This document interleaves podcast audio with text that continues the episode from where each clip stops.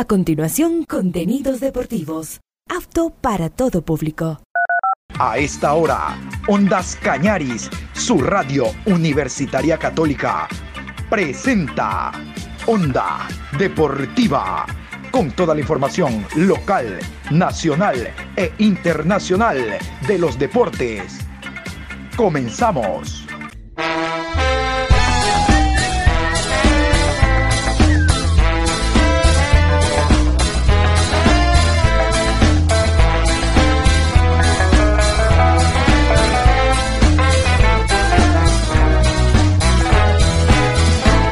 Ahora vamos a bailar para cambiar esta suerte. Si sabemos gambetear para ausentar la muerte.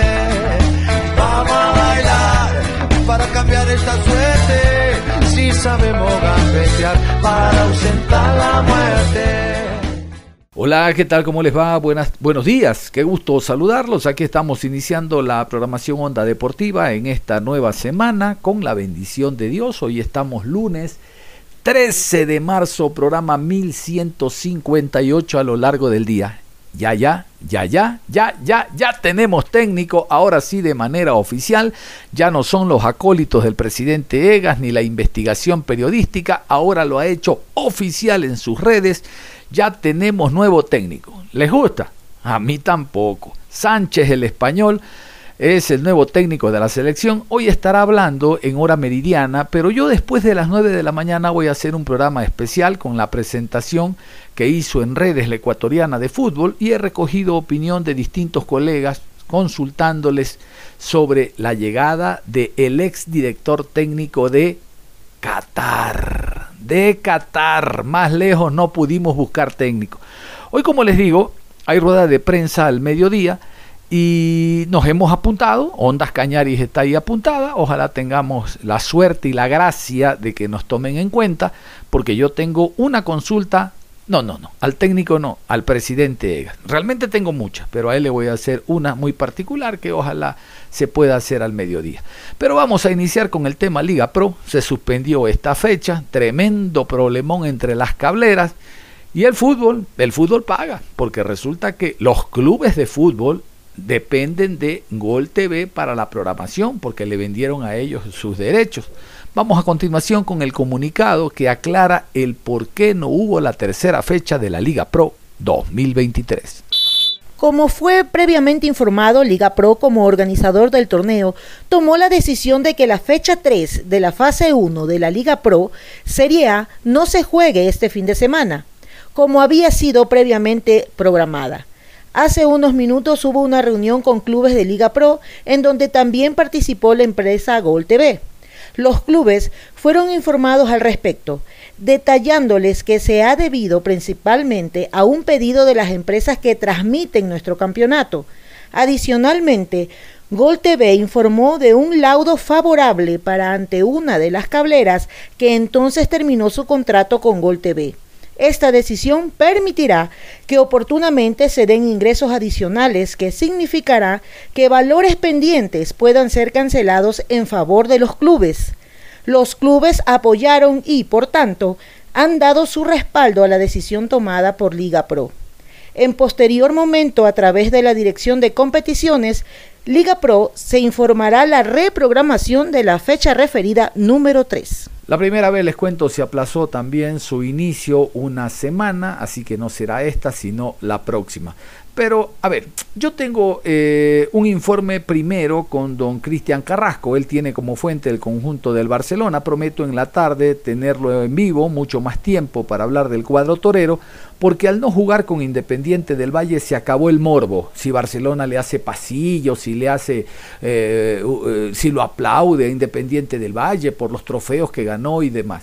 el morbo quedó de lado. Aquí con esta explicación que nos va a dar Cristian Carrasco y sobre todo el tema del viaje eh, en torno al apoyo del hincha al Barcelona en el viaje hacia Sangolquí. Aquí que nos adelante y nos cuente cómo anda el Barcelona en su preparación. Mencionaron a los socios e hinchas que adquirieron el vuelo charter para acompañar al equipo a la capital de la República para el compromiso que se debía disputar el Independiente, que sus cupos serán reservados para la fecha en que se reprograme el partido. Así que el día de ayer eh, le tocó hacer un trabajo en el orden futbolístico al profesor Fabián Bustos, seguramente algún repaso de lo que tenía en mente para enfrentar a Independiente del Valle, trabajo que eh, iba a realizar la noche de ayer, pero bueno, estas son circunstancias, son cosas que se dan no estaba en la planificación, pero igual sobre la picada tenían que realizar algún trabajo, algún entrenamiento para no perder esa viada, ese ritmo que viene teniendo el conjunto del Barcelona Sporting Club. Eso en cuanto a los trabajos que he realizado durante esta semana, una semana bastante tranquila, una semana donde no se han escuchado muchas críticas y bueno, eso es lo que pasa en un equipo grande, ¿no? Si no se te dan los resultados, el ambiente, la presión no es la misma es más fácil trabajar y esto lo he escuchado a muchos técnicos, cuando se gana es más fácil trabajar y corregir, obviamente. Pero cuando se pierde, peor un equipo grande, el, trabajo es mucho más complejo, el trabajo eh, tiene mucha más presión, lo que se diga afuera sí termina afectando. De lo que han mencionado los futbolistas del Barcelona es que están unidos, que no tienen ningún tipo de problemas, que están a gusto con los trabajos, que el grupo que se ha armado en esta temporada 2023 va a dar sus frutos, los propios dirigentes están bastante tranquilos, no han salido a dar declaraciones estos últimos días. El día lunes pasado saludamos al presidente Carlos Alejandro Alfaro Moreno, obviamente se lo veía mucho más tranquilo después de esa buena victoria ante el conjunto del Delfín y pensaban en lo que iba a ser el partido ante Independiente del Valle. Hay que mencionar que a mitad de semana el conjunto amarillo dio a conocer eh, lo que será la Asamblea General de Socios del Barcelona Sporting Club. Esto es algo importante que lo dieron a conocer y voy a pasar a leer todo el comunicado que ha hecho la gente del Barcelona Sporting Club refiriéndose a la asamblea que tendrá que darse en el última, la última semana de este mes de marzo.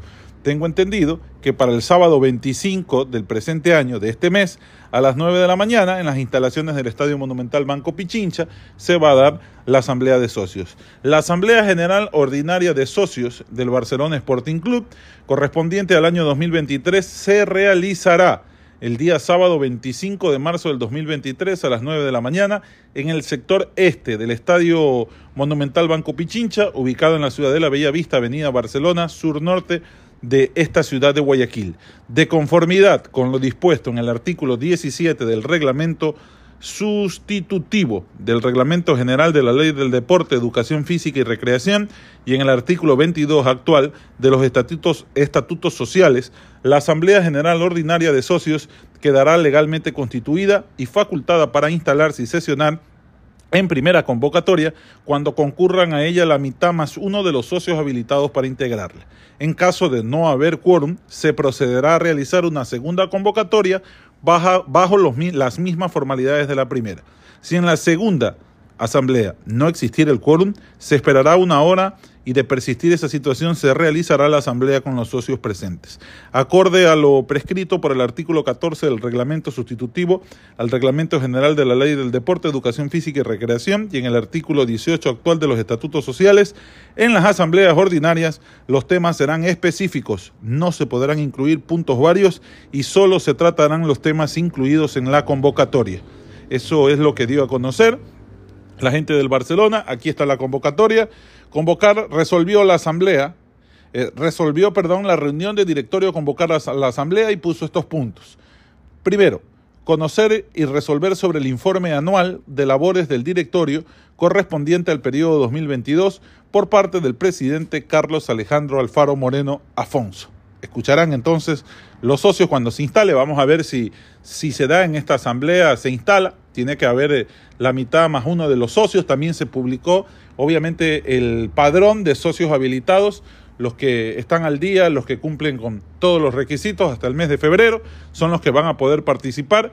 Primero, y si es que se da esta asamblea en esta primera citatoria, si no, después de 15 días tendrán que convocar a una segunda asamblea. Si en esa segunda asamblea no hay quórum en la primera hora, deberán esperar una hora más y ahí sí con los que están eh, dar a conocer y desarrollarse la asamblea. Segundo, conocer y resolver sobre el informe anual económico del directorio correspondiente al periodo 2022 por parte del vicepresidente financiero, el ingeniero Rafael Verduga Regalado. Tercero, conocer sobre el informe anual de los auditores externos correspondientes al periodo 2022 de conformidad con el artículo 89 de los estatutos sociales. Cuarto, conocer y resolver sobre el informe anual de labores de la Comisión Especial de Control y Transparencia. Quinto, designar a la empresa auditora legalmente autorizada en el Ecuador para realizar la auditoría de las cuentas anuales del club correspondiente al ejercicio económico del año 2023, prevista en el artículo 89 de los estatutos sociales. Sexto, conocer sobre el informe jurídico por parte del abogado Francisco Román Pesantes Villasís concerniente a las acciones legales llevadas a cabo producto del informe de auditoría forense efectuada por la compañía Ernst Young por el periodo 2015-2019 a Barcelona Sporting Club. Séptimo, designar a la Comisión Especial de Control y Transparencia de conformidad con el artículo 60 de los Estatutos Sociales. Y octavo, conocer sobre el informe de las actividades realizadas por la abogada Joana Maquilón Cedeño, delegada de la alícuota 1 por parte de Barcelona Sporting Club, correspondiente al periodo 2022 hasta la actualidad de conformidad con el artículo 53, segundo inciso de los estatutos sociales. Hasta ahí la convocatoria que ha realizado la gente del Barcelona Sporting Club para lo que será el 25 de marzo, si es que se llega a dar ese día, si no hay el quórum, repetimos, tendrán que convocarla para después de 15 días y poder hacer la asamblea con los socios que están presentes, obviamente esperando una hora después de la hora pactada para esa asamblea que tiene que darse después de 15 días si es que no se instala la primera. Entonces, ese día, y ya como había adelantado el presidente Carlos Alejandro Alfaro Moreno, se va a dar a conocer eh, cuál es la, deuda, si ha descendido la deuda del Barcelona Sporting Club. Eh, ya en Estados Unidos nos adelantó la información de que la deuda no empieza con 5, sino empieza con 4. De lo que teníamos entendido eran alrededor de 52 millones que estaba la deuda del Barcelona Sporting Club. Veremos cuánto se ha podido bajar.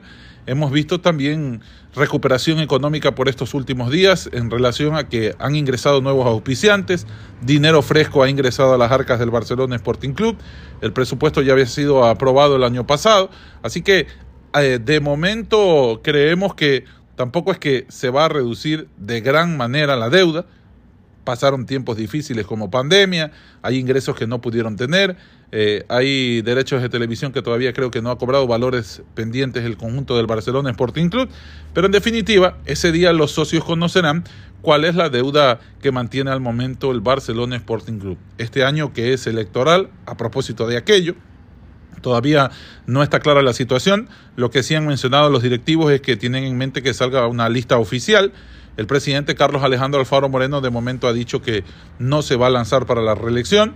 El ingeniero Rafael Verduga, que es el vicepresidente financiero del Barcelona, ha expresado en muchas ocasiones que él quiere ser presidente, que él desde que se graduó de la universidad en su anuario ya puso que uno de sus objetivos era ser el máximo personero del Barcelona Sporting Club, quiere cumplir eh, ese sueño, vamos a ver, Todavía no hay en sí alguna candidatura, falta todavía algunos meses, hasta el mes de septiembre, octubre, que deben realizarse las elecciones del Barcelona Sporting Club, pero sin lugar a dudas que este año no es normal.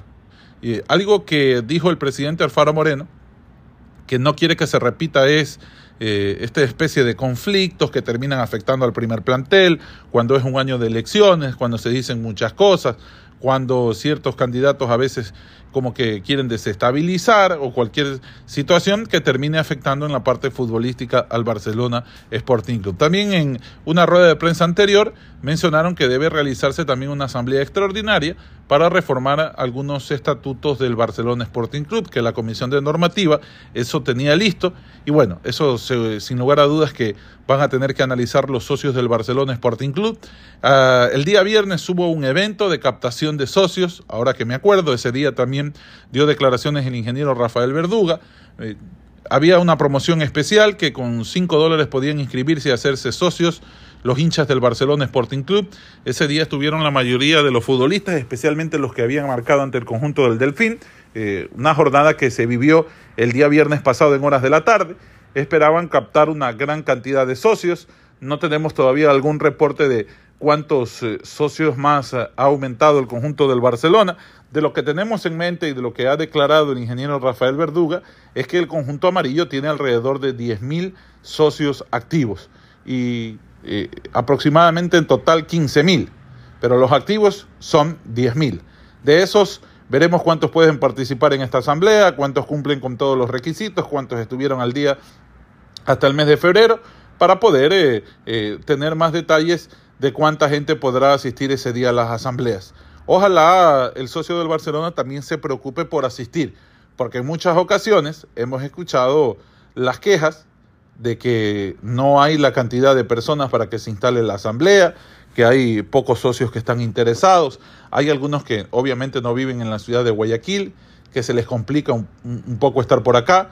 En una de las asambleas también, o cuando estábamos en pandemia, se hacía vía Zoom, y eso también facilitaba un poco a los socios que no viven aquí en el país o que están en las diferentes ciudades poder participar de las asambleas del Barcelona Sporting Club. Después, eh, cuando vienen las quejas, las críticas que no se conoce, algo que también ha mencionado el ingeniero Rafael Verduga, es que una semana antes que se dé la asamblea, eh, a todos los correos electrónicos de los diferentes socios que están registrados, obviamente, les va a llegar toda la información para que tengan luces, para que tengan claro el panorama, para que vayan revisando, analizando los, los números presentados, si tienen alguna duda, si tienen algún, algún, algún valor que no les queda claro, que les den alguna explicación, obviamente que podrán solicitar eh, a, los directivos del Barcelona algún tipo de explicaciones sobre, sobre aquellas situaciones que no les haya quedado claro. Eso mencionó el ingeniero Verduga, que es una de las diferencias con directivos anteriores, no que el mismo día de la asamblea, en ese rato recién se presentaban los números y era bastante complicado y había quejas de, quejas de los socios de que eh, no habían analizado, de que no tenían a ciencia cierta alguna duda, alguna inquietud en ese momento que les nacía por eh, recibir recién los informes. Ahora, con una semana de anticipación, les van a pasar todo aquello, toda esa información, reposará en, en los mails de los socios que están habilitados para la asamblea, obviamente que es una información reservada, pero ya irán con más luces a la Asamblea General de Socios del Barcelona Sporting Club, que está programada para el día 25 de marzo, si es que ese día finalmente se termina dando, o si no, hay que esperar un nuevo llamado, tal cual lo dice la ley del deporte, después de 15 días, y se instalará con la gente que esté presente. Eso en cuanto a las novedades, a lo que ha sucedido durante esta semana con el Barcelona Sporting Club. Ha sido una semana tranquila, repetimos. Se esperaba que el conjunto amarillo juegue ante Independiente del Valle. Al no darse aquella situación, seguirán trabajando con toda regularidad. El próximo día lunes, es decir, mañana, volverán a las prácticas. Veremos si tenemos el acceso a los medios de comunicación. Al momento estamos eh, observando las prácticas por lo menos un día. Ya es algún avance por este tema de la pandemia y muchas otras situaciones de derechos no, podíamos, no teníamos la oportunidad de estar presentes, pero eso cada vez se va superando, cada vez se va mejorando. Eh, hemos tenido diferentes ruedas de prensa. Ah, el día viernes anterior iba a hablar también el profesor Fabián Bustos, pero por este tema de las lluvias, algún tipo de inconvenientes en la parte técnica, no se permitió que se desarrolle esa conferencia de prensa. Seguramente para la siguiente semana, porque el siguiente partido que tiene el Barcelona Sporting Club es en condición de local. El próximo día domingo, si es que se restablece todo y hay el torneo Liga Pro, Barcelona deberá jugar a las 19 horas ante el conjunto de Mushurruna por el marco de la cuarta fecha del torneo Liga Pro. Esperemos que todo transcurra con normalidad, que todos esos inconvenientes por derechos de televisión o disputas o desacuerdos terminen ya de subsanarse y que inmediatamente se restablezca el torneo Liga Pro. Eso en líneas generales ha sido lo más importante, lo que hemos podido detallar en este extenso programa. No tuvimos fútbol el fin de semana, pero los oyentes de Caravana siempre deberán estar bien informados y nosotros tratamos de contarle todos los detalles, especialmente del Barcelona Sporting Club, porque es la fuente que cubrimos, es el equipo que seguimos a diario y que obviamente tiene la mayoría de los hinchas del país y quieren estar bien informados. Les decía el tema del técnico de la selección mayor, hoy rueda de prensa. Vamos a escuchar, gracias a este despacho que nos llega desde la ciudad de Ambato, esta nota con el técnico Jorge Célico, donde habla de que no ha estado enfermito, como se decía del infarto, de la selección sub-20 y de la selección mayor. La opinión que tiene Célico del español, hostia, que llega a nuestro país. Había circulado una, alguna versión sobre mi salud, pero estoy yo no sin ningún inconveniente haciendo vida normal en mi casa, tranquilo. Así que gracias por la preocupación. Qué bueno, qué bueno, profe. Muy bien. Simplemente como para aclarar ese tema. Bueno, ahora se viene el Mundial de Indonesia, profe. ¿Cómo vemos a la selección ecuatoriana sub-20 ahora dirigida por el profesor Miguel Bravo? Bueno, yo, eh, bueno, toda esa camada de chicos la conozco, eh, a los que jugaron el sudamericano, algunos otros que no estuvieron, este, por, seguramente porque los clubes no lo han prestado en su momento, y la verdad que es una muy buena selección, digamos, o por lo menos una muy buena calidad de futbolistas. Evidentemente, eh, como equipo no fueron, eh, digamos, no brillaron en el sudamericano, le costó bastante, pero siempre digo que pongo el reparo de que un torneo sudamericano no es sencillo, uno se enfrenta con la elite de, la categoría, los mejores de, de esa edad de todo el continente y no es fácil. Superaron esa prueba, pasaron, llegaron al Mundial, esperemos que puedan corregir este, grupalmente, digamos, una mejor actuación, porque futbolistas, este, jugadores de buen nivel en esa selección hay, eso no me cabe la menor duda. Alguien decía, profe, y usted me corrige, de pronto si estoy equivocado, esta selección que terminó el campeonato sudamericano en Colombia fue menos trabajada, menos procesada que la que usted llevó a ser la campeón hace unos años atrás. Sí, sí duda y no por no por, este hubo un montón de situaciones que, que hicieron que así fuera no no hablo de, de algún tipo de, de cómo le puedo explicar de, de haber dejado de lado las cosas no eh, lamentablemente se dieron varias situaciones este, hoy a veces se hace más difícil hacer microciclos porque los clubes cada día este, mm, suelen prestar menos los jugadores los, los digamos, los que terminan siendo aquellos que terminan siendo titulares en estos torneos. Eh, también se dio el cambio mío, yo salí de, la, de la selección allá por el mes de, si no me equivoco, fue a fines de febrero que fui a, Barcelona. Este, ahí medio hubo un lapso que buscaron entrenador, eh, tuvieron un tiempo ahí buscando quién, quién podía hacerse cargo hasta que te dieron a Jimmy Brand. y claro, este, el proceso de, trabajo fue distinto. Yo en aquella selección sub-20 tuve un año y medio donde recorrí el país, donde tuve muchos microciclos, donde tuve muchos torneos internacionales que permitieron, me permitieron que los chicos tengan una experiencia eh, muy, buena y sin duda es este sin duda es la el secreto de esto en el fútbol tiene que ver con la, la continuidad de los procesos el trabajo este, la paciencia que hay que tener para, para generar lo, que es la prueba y error. Muchas veces ocurre que uno eh, tiene una idea, compite y ve que el nivel eh, lo supera y busca otra cosa.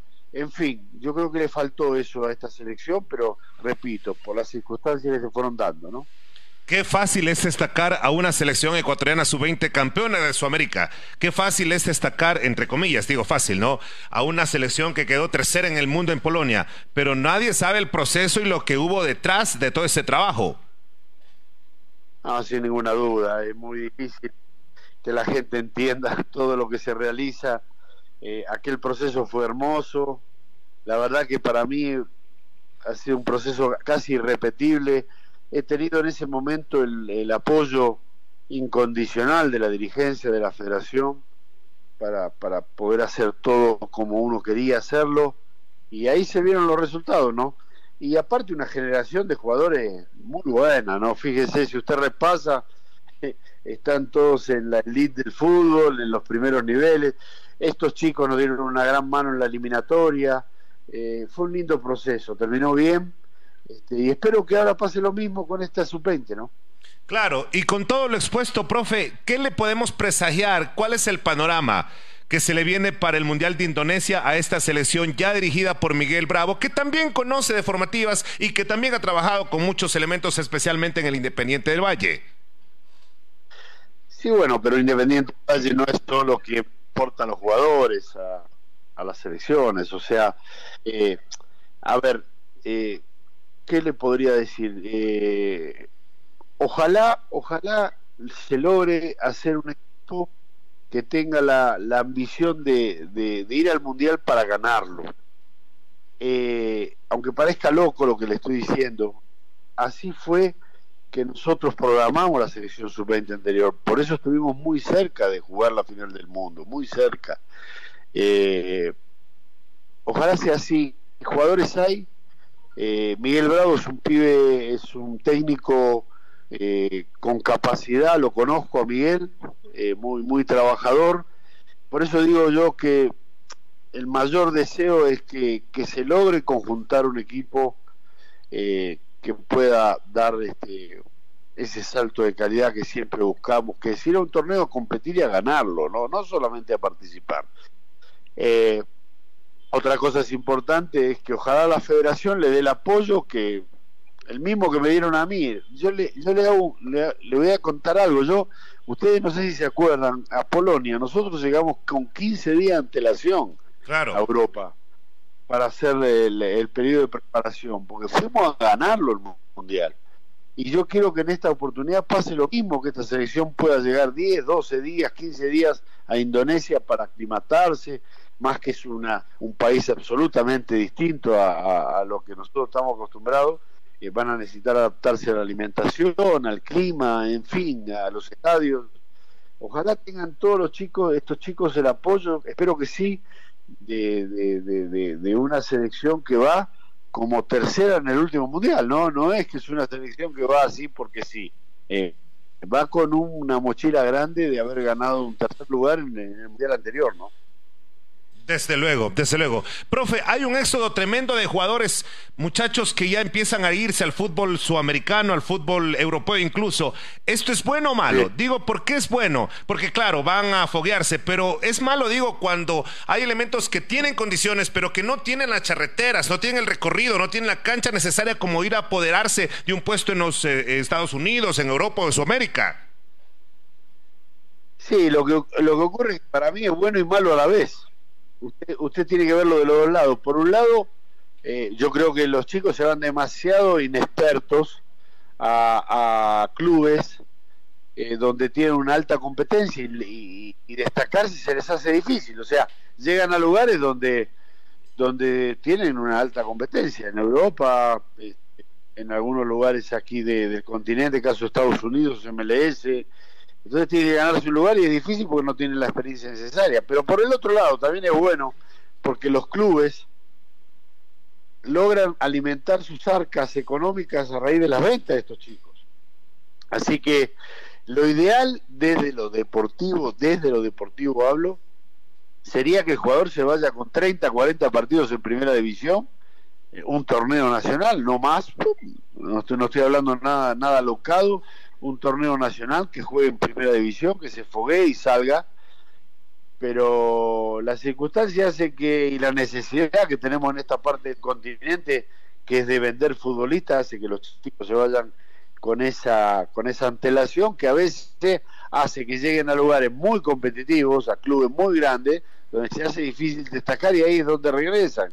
Eh, y ahí se hace difícil el tema. Pero es imposible eh, parar ese éxodo por la parte económica, fundamentalmente. Entiendo, entiendo. Profe, teniendo en cuenta que usted fue técnico de la selección mayor, técnico de la sub-20, campeón sudamericano y tercero en el mundo, técnico de Barcelona, con todo el recorrido, formador en el Nacional hace muchos años atrás, ¿cuál es su versión del nuevo técnico de la selección ecuatoriana? Gareca dijo se dilató mucho el tema. Ahora se habla de Félix Sánchez Vaz, el ex técnico de Qatar. ¿Cuál es su versión, su perspectiva de lo que debería ser el técnico de la selección ecuatoriana? Mire, primero la idoneidad, eh, eso no creo que no está en duda, una persona idónea, honesta, eh, que haya comprobado, que se haya comprobado un tipo trabajador. Eh, yo digo que debería conocer, esto es mi humilde opinión, no solamente el medio ecuatoriano, sino ser alguien que, que realmente se haya movido en el medio de todo Sudamérica, porque usted compite con las selecciones sudamericanas. Este, no, hay, no hay mucho secreto, ¿no? Entonces, este, yo me iría por alguien que, que tenga más conocimiento de, de, lo que es el fútbol de este lado del continente, del mundo, eh, y obviamente que tenga que se meta en el fútbol ecuatoriano. O sea, necesitamos alguien que venga a vivir acá y que esté metido en el fútbol ecuatoriano. Y cuando yo digo metido en el fútbol ecuatoriano, hablo de asistir a los entrenamientos de los equipos, asistir a los partidos, este, hacer el seguimiento necesario que se requiere de los jugadores que están en el exterior del país, entender cuál fue el proceso del Ecuador, ¿no? Porque eh, entender esto de que en Ecuador ya generó un recambio, que hay 40, 50 muchachos que están hoy fácilmente seleccionables, que hay una selección por delante que está por una, una Copa del Mundo como esta sub-20, de donde puede echarle mano también y conocer a estos chicos. O sea, se tiene que meter acá a trabajar, no es no es este no es solamente venir con la carpetita con el nombre, ¿sí me explico? Porque dirigí tal o cual selección. Hay que meterse a trabajar eh, y, y, meterse en nuestro fútbol, porque no es solamente conocerlo al jugador, es la vivencia que te da también conocer de la idiosincrasia del chico, de, cómo pensamos aquí en el Ecuador, cómo eh, la relación con el periodismo, la relación con la gente. Hay un montón de situaciones que tiene que, manejar. Eh, a mi entender, eh, traer un técnico quizás este europeo para mí no es no es lo, lo indicado, pero bueno, supongo que la federación hará el análisis necesario para traer a quien corresponda. ¿no? Vamos a hacer la pausa y al volver iremos con la presentación que hace ecuatoriana de fútbol de Sánchez, el español, el nuevo técnico tricolor y también la opinión de algunos periodistas. La pausa y regresamos. Onda Deportiva. Regresamos con Onda Deportiva.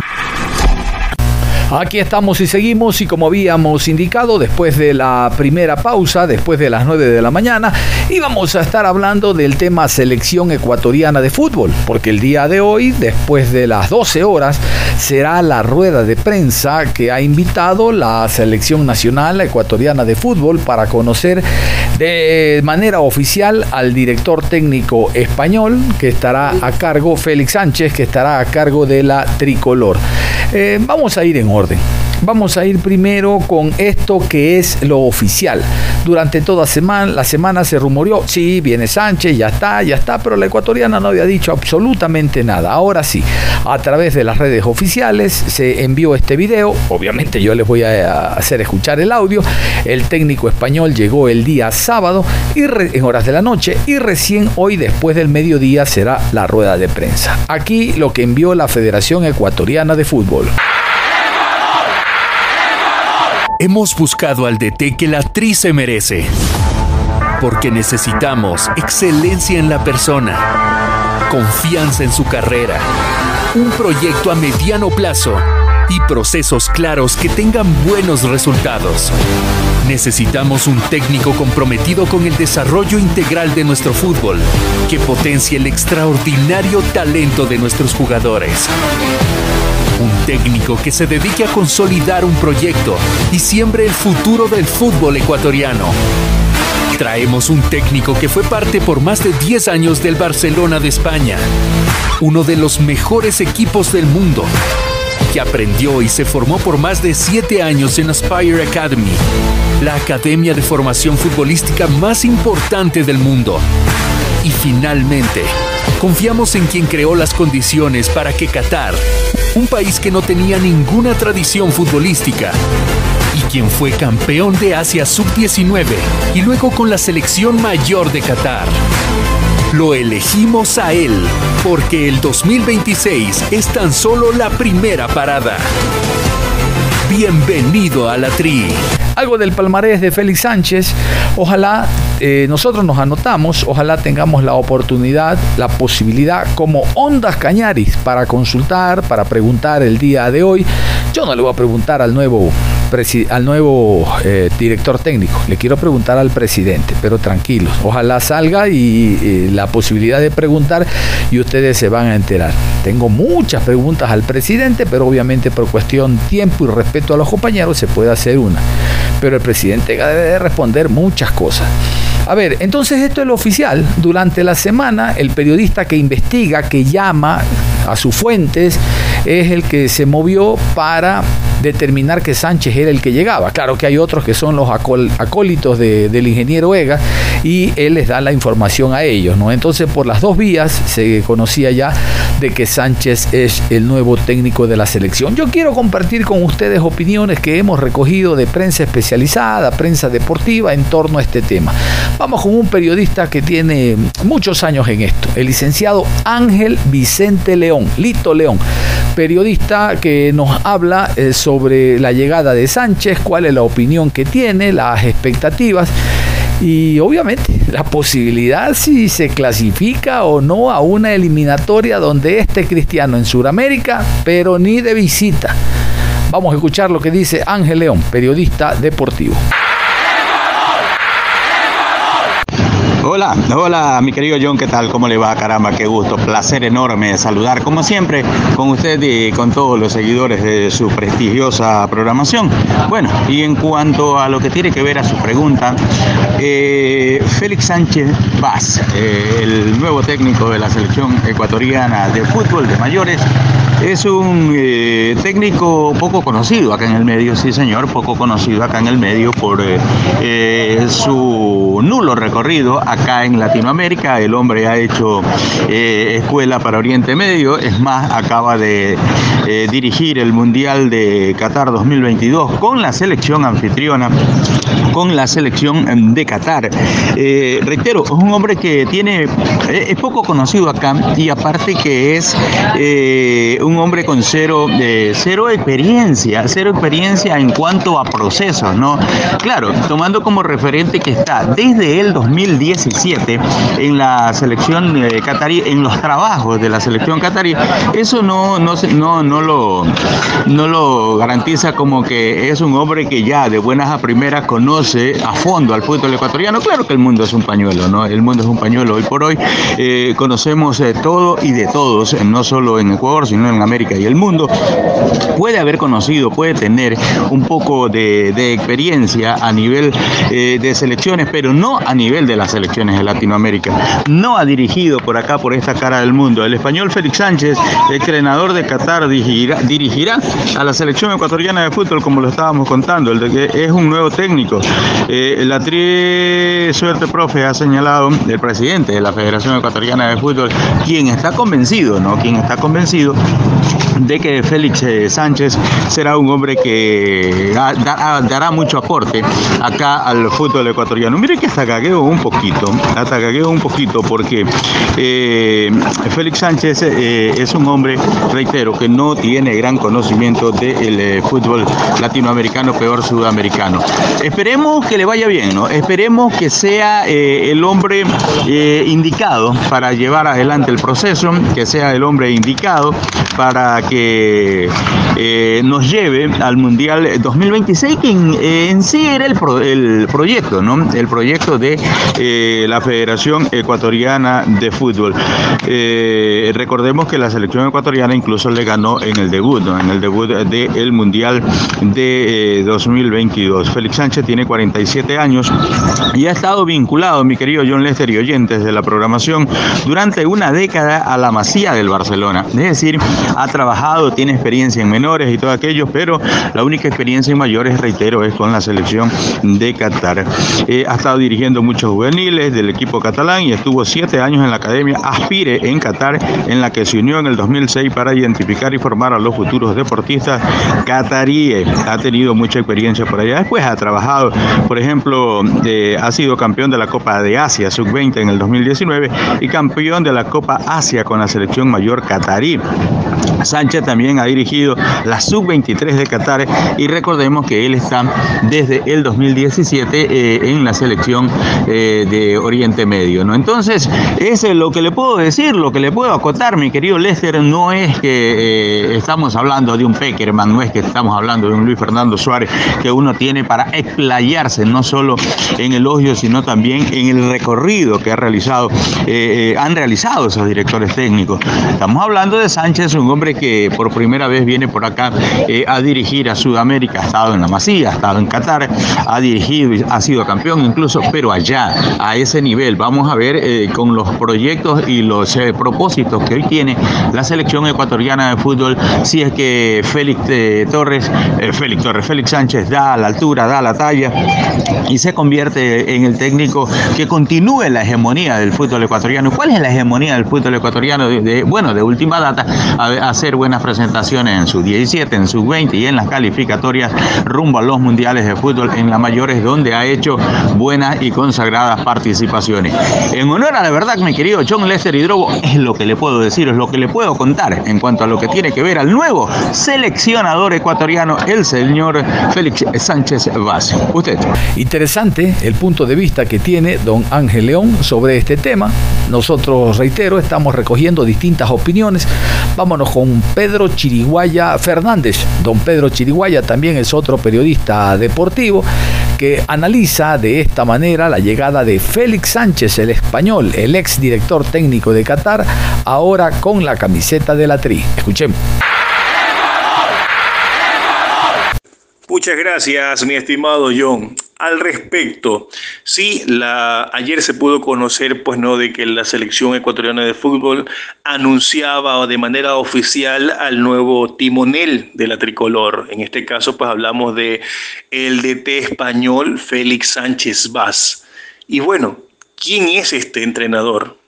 Primero que me parece a mí, vale mencionar dos aspectos que encierran la contratación de este técnico. Primero que el señor Egas, señor Francisco Egas, presidente de la FED, cumple uno de sus sueños que obviamente tener un técnico europeo al frente de la selección. ¿Y por qué digo esto?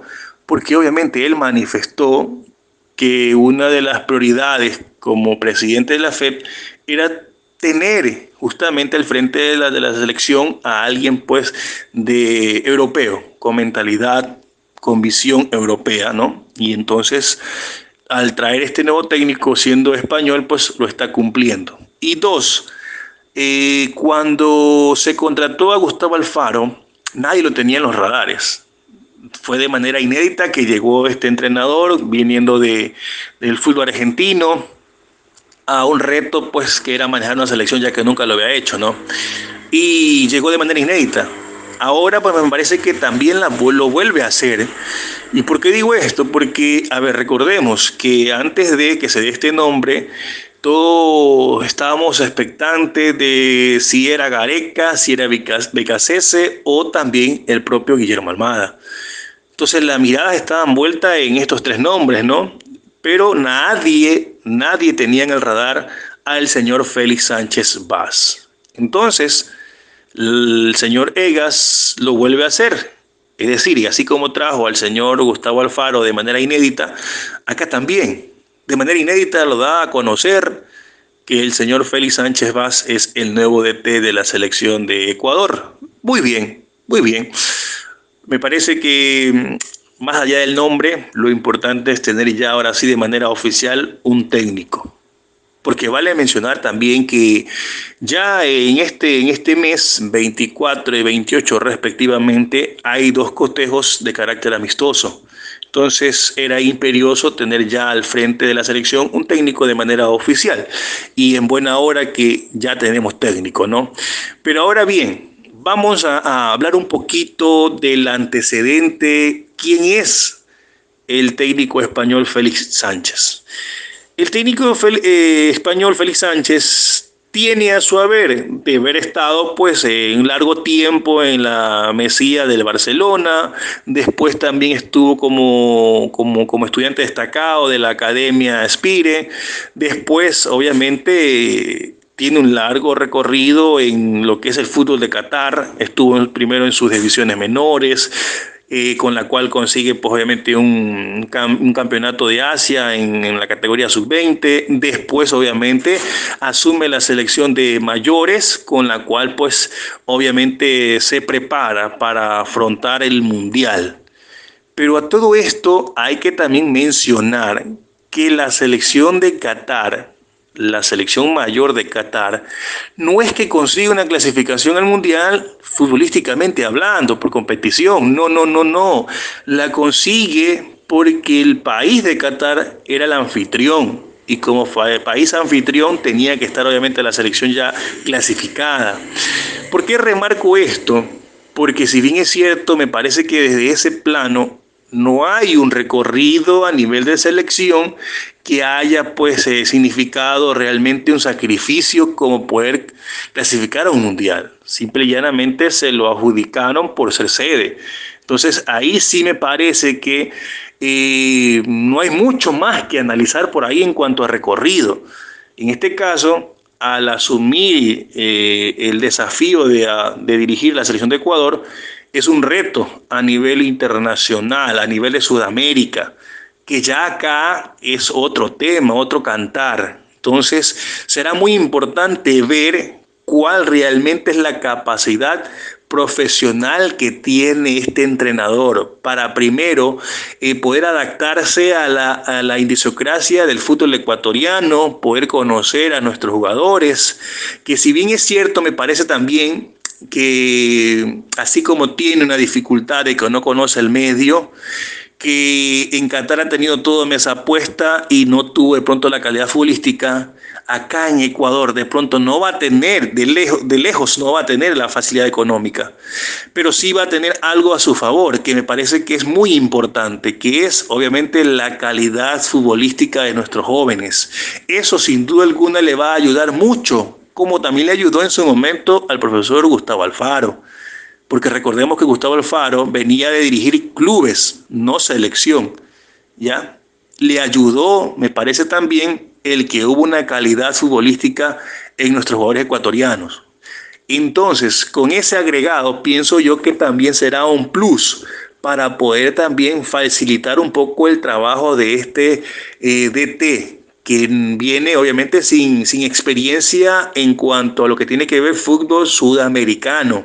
Acá todos conocemos que obviamente pues se denomina al fútbol sudamericano como tener una, un proceso eliminatorio bastante aguerrido, porque acá hay selecciones competitivas, que si bien es cierto tenemos conocimiento que siempre destaca Brasil y Argentina, pero de ahí en más las otras, las otras ocho selecciones son, son de resultados inesperados. ¿ya? Ahí a veces cuando tú piensas que va a ser un patito, viene y te gana, entonces alta la competencia. Claro que también así como destaca Brasil y Argentina, también sabemos que también destacan para menos, lamentablemente, Bolivia, Venezuela a veces y hasta Perú.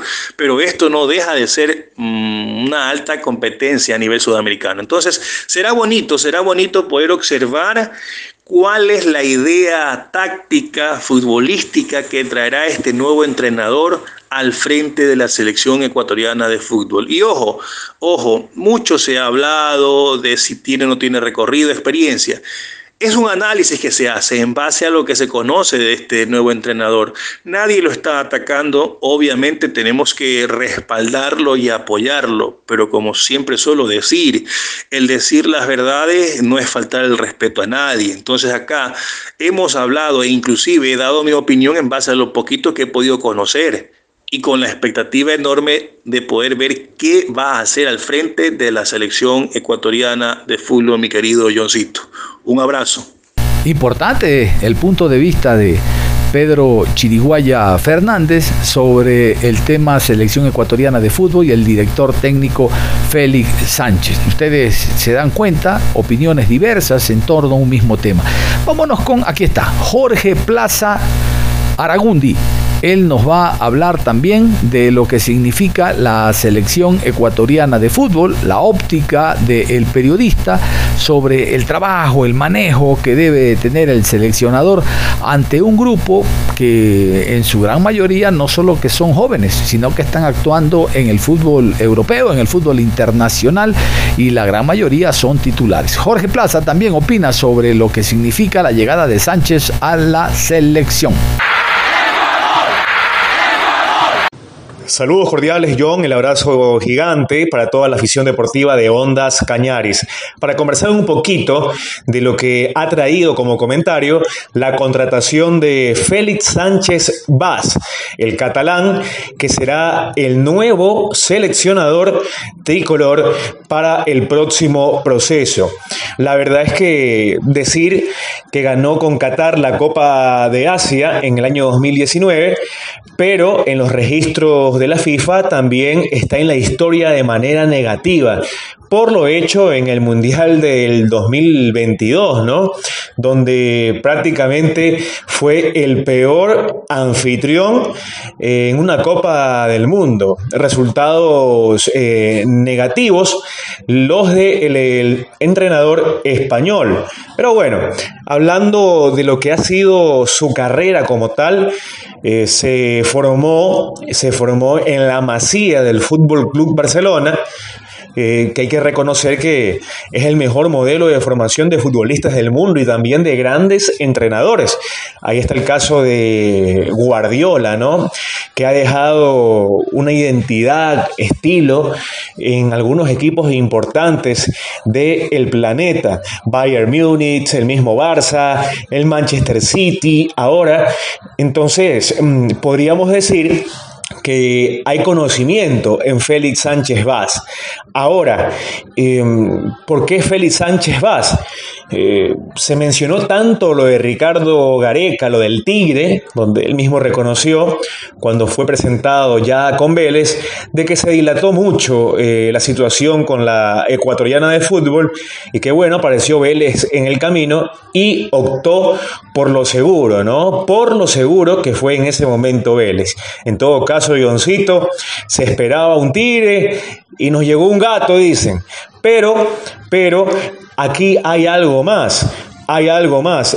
¿Por qué Félix Sánchez Vaz? Bueno, eh, creo que es fácil eh, descifrar y sacar las conclusiones oportunas. Mire que en el 2015, Independiente del Valle firmó una alianza con la Academia Aspire Academy, eh, donde también eh, eh, estuvo Félix Sánchez Vaz y Miguel Ángel Ramírez, ex entrenador del equipo independiente del Valle. Es decir, Félix Sánchez Vaz llega bajo sugerencia, recomendación del presidente honorífico de Independiente del Valle, como es el señor Michel Deller. Yo creo que esto eh, es algo de lo cual no podemos eh, hacernos eh, los tontos, ha sido así. Es una sugerencia que viene del arquitecto. ¿Saldrá bien o mal? Eso ya lo veremos con el tiempo. Lo veremos con el tiempo. Pero sí, eh, viene por ahí el asunto, viene por ahí el asunto. Ya con el tiempo, Johncito, y también para sus oyentes, eh, iremos interpretando la disposición táctica de Félix Sánchez Vaz y todo su trabajo. Pero más allá de los sistemas, que no hay sistema fijo, es la calidad de los jugadores lo que marcará una diferencia de aquí en más. Y creo que calidad de jugadores tenemos con esta generación eh, actual, con la cual se aspira y se esperan de tener resultados eh, importantes, ¿no? Competir de forma ya seria en los diferentes torneos que le toque afrontar a la selección ecuatoriana de fútbol.